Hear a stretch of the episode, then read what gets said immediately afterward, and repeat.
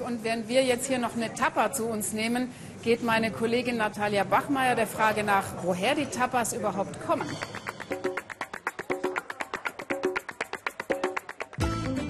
Das Schöne an Tapas ist, es gibt keine Vorschriften. Hier in Andalusien, ihrer Heimat, genießt man sie warm oder kalt, im Sitzen oder im Stehen. Und natürlich nie ohne ein Getränk und gute Freunde. Alles ganz unkompliziert. Nur der Name ist ein bisschen komisch. Wie kommt man darauf, ein Gericht Tapa zu nennen? Tapa ist das spanische Wort für Deckel.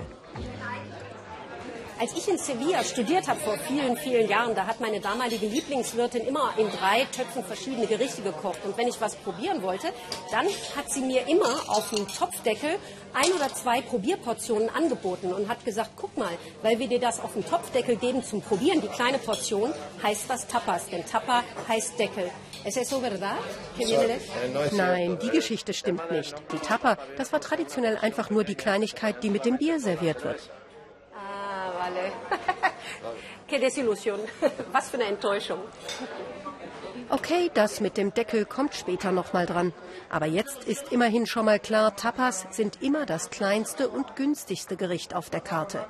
Ideal für alle, die sich nicht gern festlegen.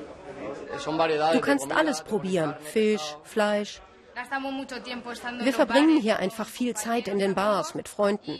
Und zum Getränk ein paar Häppchen, das ist einfach schön. Das Bierchen genießen, die Tapa dazu, das ist hier im Süden Pflicht. Aber eigentlich empfehle ich es für alle.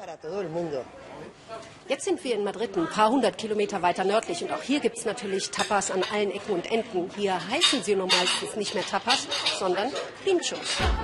Unten drunter kommt beim Pincho immer Brot. Und dann, naja, was Leckeres halt. Der Pincho, das Spießchen, sorgt dafür, dass das Ganze nicht auseinanderfällt. Und man kann hinterher genau kontrollieren, wie viele Pinchos verzehrt wurden.